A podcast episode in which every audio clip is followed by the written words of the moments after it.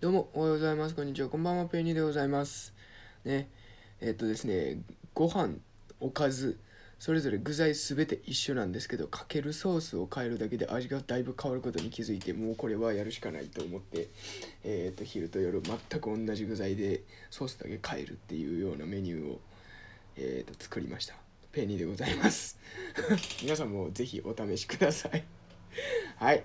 えっとですね、今回はですね、ちょっとね、えー、と悔しかったっていうお話でございます。ちょっとね、これは自分の中で悶々とするよりも吐き出した方がいいだろうということでここで喋らせてもらうんですけども、えっとですね、最近ずっとそう自分の中で、えー、と仮説を立てて実験をしてみるっていうことをずっとしてたんですよね。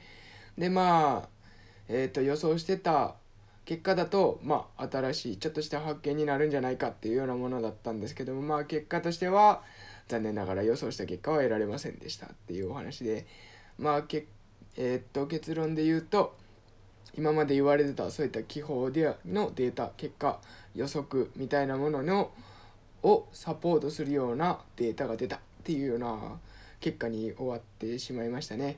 やはややっぱりなかなかうまくいいことはいかないでいいもんですね。だから結構やってる間はワクワクして楽しいんですけどね。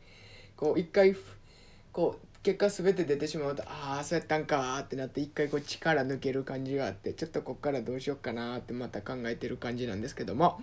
まあ悔しかったっていうことでございます。はい。はい。いや本当に悔しかった。はい。めっちゃ吐き出させてもらいました。すいません。はい。